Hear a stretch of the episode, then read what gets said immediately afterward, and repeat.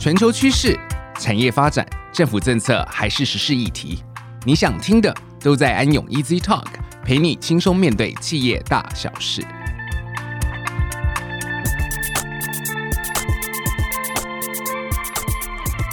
各位听众朋友们，大家好，欢迎收听安永 Easy Talk，我是安永财务管理咨询服务的 Andy。今天要跟各位分享的主题是中小企业策略发展的停看听。我们很高兴能够邀请到安永财务管理咨询服务的刘安凯副总来到我们节目。安凯你好，Andy 好，各位好，我是安凯。安凯，一般我们提到台湾中小企业的发展，给人的第一印象通常就是非常的欣欣向荣，有许多的成功的企业啊，隐形冠军。其实蛮大部分都可以归功于那些中小企业主们精准的产业观点以及投资眼光。他们依据过去自身的经验来判断啊，来做决定。也因为过去有许多的经验都非常的成功，所以这些企业主呢也希望能够继续复制这样的成功案例。因此哦，想请问您，除了刚刚提到的这些企业主的经营心法之外，您认为影响一个中小企业成功与否的因素有哪些呢？一家中小企业可以成功，哈，那里面当然包含创业者跟员工优秀的努力啊，好的产品品质非常好，有差异化，性价比高，或是说对客户服务非常好，这些都是我们企业要成功的一些内在条件。但是啊，要成功，除了内在条件之外，外在条件也很重要，包括这家公司所处的产业市场状况。企业呢，在整个价值链中的地位，有没有稳定的环境跟人力条件等等这些外在条件，不是企业主能控制的，但像内在条件一样，都会影响企业能否成功。所以，一家中小企业的成功与否，是需要内在外在环境的互相搭配。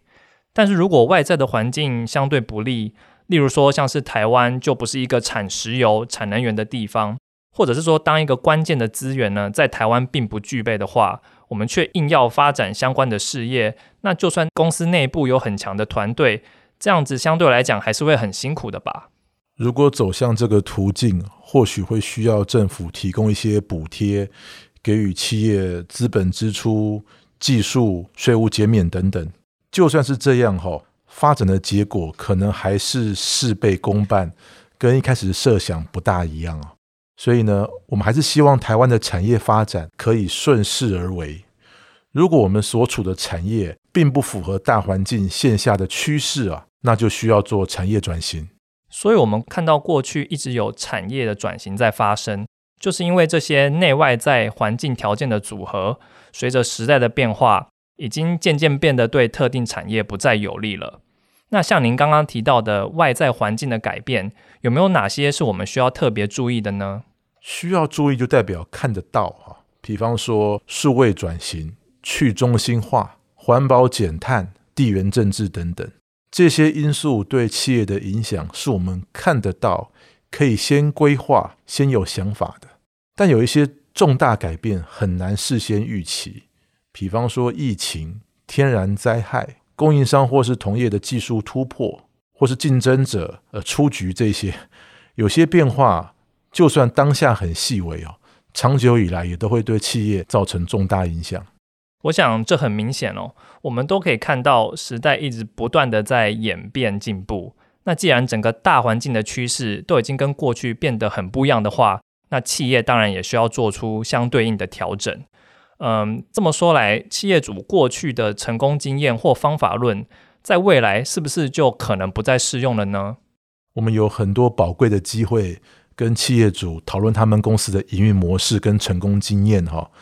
那过程中慢慢体会到，每一个老板他基于过去的经验，都有一套自己的心法，在特定的内在外在环境的组合下哈，或许还是非常适用于他自己的公司。举个例子来说。某些产业的特性，老板可能投资的决策都是采用重置成本法啊。我今天买下这间工厂，老板就会算说，我如果自己盖一间一模一样工厂需要多少钱？如果不用自己盖，用并购的话呢？那只要这个并购的价格不要高于或是略高于这个重置成本的话，那我基本上风险就低喽。又或者是说，有些老板的投资决策是用现金基础为出发点，就是我主要公司账上的现金。是不是可以转过来能够转得过来，投过身就过啊。那用这样投资决策的呢，很多规模营收很大的企业也是这样子的，营收五亿、十亿以上，他们日常的会计哈，可能还是使用现金基础，而不是用应计基础。那这其实不会是个太大的问题，只要企业发展稳定，不要有过度快速的成长的话，其实这两个现金基础跟应计基础的财会管理，在中长期哈，殊途同归，异曲同工。但这些老板的心法，往往是财务面向中的一个横切面哈，它是凭借老板的经验或是感觉去判断，它的适用性是有局限的。可能一个公司在不同的时期，或是跨产业就不再适用了。所以说，如果后来本来产业里面的供应链态势改变了，或是说市场规模变得很大了，那本来那个横切面的那些经验法则，在这个新的宇宙里面，可能就不再适用了。但是企业主本身哈，因为对自己的经验、自己的成功有所执着，可能无法及时发现。那这个时候，应该就是我们财务顾问可以帮得上他们忙的一个很好的时机了吧？财务顾问可以用比较科学或是更有系统的方法，去协助这些企业客户去做财务跟营运面的分析诊断，跟那些企业主讲说，如果以他们过去的经验或是过去的方法论去继续经营这间公司的话。未来能不能行得通？对，呃，财务顾问有很多事情可以做，但是也有局限性哈。我们很难去跟企业主去预言说未来会往什么方向发展。我们并没有一个水晶球在手中，告诉我们哪边会打仗，什么东西会变得更贵，什么样的物资会取得困难，做什么可以赚钱。但我们可以替企业主分析的是，把众多可能的路径哦都模拟看看，让企业主知道。如果选择路线 A，那企业未来财务状况跟经营绩效会有哪些可能？选路线 B 会有哪些可能？那其中哪些路线的结果可能会让企业陷入无法逆转的危机当中啊？如果依照老板心中的感觉，没有做量化分析的话，我觉得常会看到，因为创业者或大股东他当下的情绪，或是他处于人生不同的阶段，他的决策可能是不一致的哦。有时候因为年龄增长啊，变保守，就不做该做的投资了；或是过去一路都很成功，不想改变哈，那就没有意识到环境变化的风险，这都是有可能的。没错，虽然我们财务顾问没有水晶球，但是我们可以提供各式各样模拟的路径给这些企业主参考，让他们能够考量到自己当初可能没有预见的风险。而且就像您刚刚提到的。财务顾问所提供的这些财务分析，也可以进一步将这些经验给量化成数字，像是综合考量利息保障倍数啊、负债比率等等这些明确的财务指标，来跟公司说他们整体的负债组成是否是公司他们的财务体质所能支撑的。那他们离这些成功或是这些危险的边缘又有多近？嗯，这是个很好的举例哈。那我们退一步说，财务分析。就是把一家企业它成长的计划先量化投射成财务预测，再对财务预测做压力测试。要能够做预测呢，就先要就企业的历史获利表现，去找出这个企业过去的成功的因子，然后把老板心中那个成功学它的一个断面，变成是一种广泛普世都能理解的方法论啊。那这样这个成功经验呢，才能够有效的传承下去。嗯，这让我想到，好像我们以前当兵在学唱军歌的时候，呃，都是由我们那些老兵的学长用直接唱的方式来传授给我们下一梯的学弟们。结果发现，这样子一路的口耳相传下来，呃，其实很多军歌唱到后来，好像都会变得有点走调。那就是因为我们不是看着歌谱，用最制式的方式来学唱军歌，而是用这种口耳相传的方式来学。所以有一些节奏啊、音调等等的细节就不容易保留住。那我想，企业经营策略的传承方面，肯定也会遇到同样的问题吧？嗯，这个举例蛮鲜活的哈。的确，这个中小企业主想把经验传给接棒人、子女，就像是军歌传唱一样，常常有一些细节会不经意的被漏掉。那所以，我们希望借由历史的财务分析，先了解企业过去是因为什么因素而成功。我们知道是毛利高，毛利为什么高呢？是因为产品很优质，差异性很大，还是因为制成很有效率，成本低，或是说毛利普通，但是因为费用率低，所以营业利益高啊？只有把历史期间的成功做一个分析，基于这个历史期间成功的因素来做财务预测。那哪怕到时候，比方说到二零二二年底的结果跟当初的财测不一样，但因为之前借由量化的分析跟记录了，我们可以明确知道差异在哪边，就可以讨论差异为什么会发生，是采购成本太高，成本端、费用端哪边出了问题？那因为先把历史做了明确的记录，就可以知道现在的变化是来自于哪些面向，这样才不会前后的比较是不一致的。这么说来，除了成功的原因是什么以外，呃，失败的因子也可以同时被记录下来，让企业主去避免他们去重蹈过去的覆辙。但辨认出这些过去失败的原因之后呢，并不代表说这些企业以后就可以高枕无忧了。因为还是有很多的变因是我们事先很难去预知的，嗯，但最起码这样做完之后，我们就可以去避免单一事件对企业造成毁灭性的影响。是，而且就像我们前面讨论的这些企业的健康检查，其实也未必要由外部的财务顾问来做，而是每一家企业里面的这些财务主管啊，其实都有能力来执行。但是这样子的一个工作呢，其实是需要企业主跟他们大股东的支持与投入，才能让企业的这些成功跟失败的因子被记录下来，并且能够进一步的去分析跟分类。对对，毕竟很多风险是企业主自己哈无法察觉的。我们举几个例子好了，企业主自己很难察觉的风险，第一种就是高风险的成长。啊，依照企业主的想法。我们去做某些投资资本支出来承接新客户，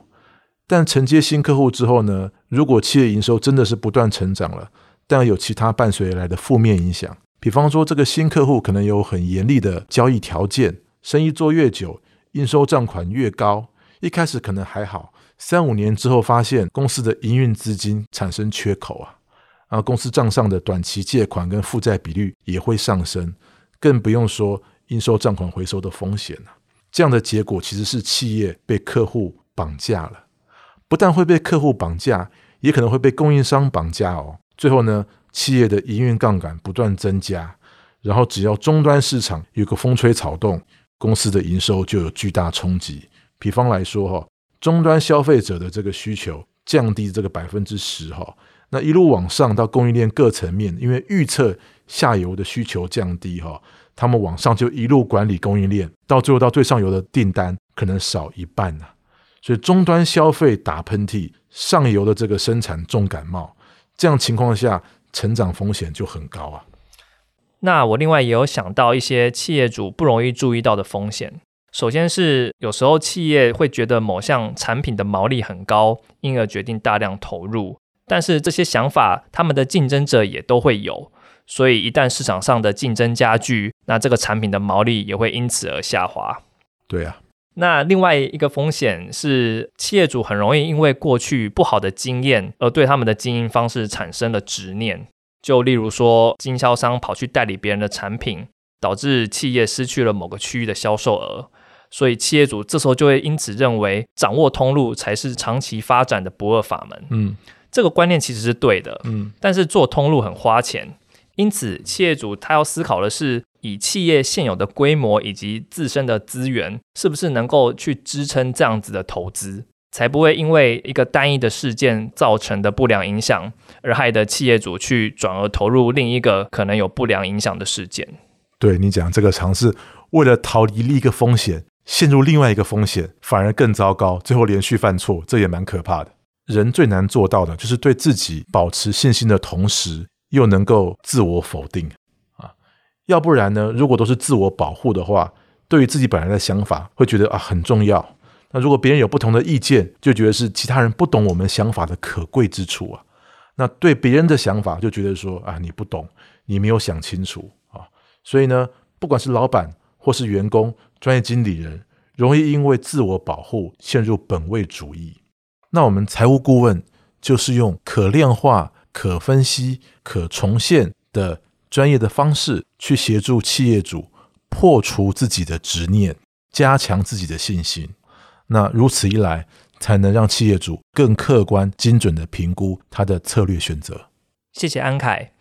那从今天的谈话，我们可以发现，中小企业在决定发展策略时，嗯、呃，除了需要利用财务分析去辨认出过去的成功以及失败的因子，并将经验量化之外，也需要考量外在环境的改变对他们企业的影响，以及他们所做的策略背后隐藏的风险。对，那当然也要去对这些风险进行压力的测试，帮助企业选择他们最有利的发展的道路。是的。那以上就是我们今天在安永 Easy Talk 想跟大家分享的内容。再次感谢安凯副总今天来分享您的经验。谢谢各位听众朋友，我们下次再见喽！下次见，拜拜。